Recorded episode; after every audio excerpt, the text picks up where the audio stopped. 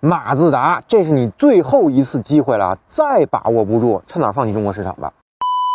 那前几天呢，马自达的最新旗舰车型啊，CX 九零终于亮相了，并且有传闻说啊，这款车呢会引入国内。那不少马自达粉丝看到以后呢，很兴奋。但是我觉得啊，那现在高兴呢有点为时尚早，因为这款车呢很可能是以悲剧收场。那外观内饰设计呢，属于萝卜青菜各有所爱，咱们无法评价啊。那现在呢聊配置也属于纯银的阶段，因为配置单呢和价格都没用，聊也是瞎扯，没必要。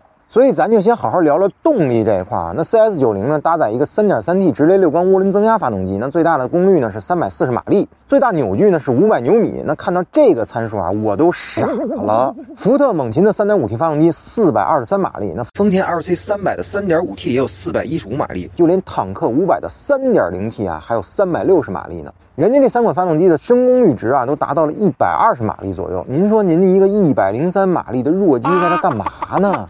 压死啊你！还老说要潜心研究燃油机，这也没研究出个所以然啊。当然啊，我知道前面这三个车的发动机呢都是双涡轮的，但就您这个寒酸参数啊，那大概率是个单涡轮的。但如果您不追求极致性能的话，为啥不踏实做个 3.0T 的发动机呢？非要搞个3.3升的奇葩排量？最起码在咱们国家，啊多这0.3升排量要多付出百分之十三的消费税啊！那这些钱啊，直接做个 3.0T 双涡轮发动机绝对够用了。然后那动力参数呢，肯定还比现在的 3.3T 还强。不过除了 3.3T 发动机呢，马自达 CX-90 还有2.5升自然吸气发动机和电机组成了插电混动车型。那十七点八千瓦的动力电池呢，能纯电行驶大概六十三公里。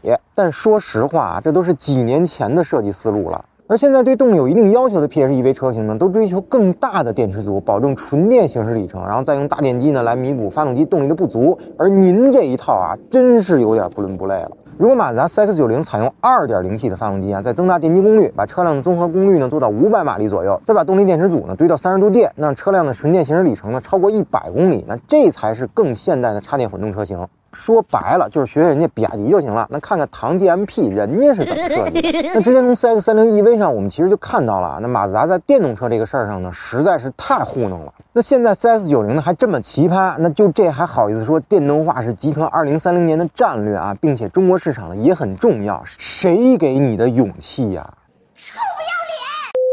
其实熊仔我啊对马自达呢之前挺有好感的，但是现在呢真的很让我无语啊。那如果您对电动化呢真的不感兴趣，那把燃油机造明白也行啊。问题是你也没做到啊。好了，那关于马自达呢这期节目就先到这儿吧，我也是骂累了。那如果您有啥想说的，欢迎评论区留言，咱们继续讨论。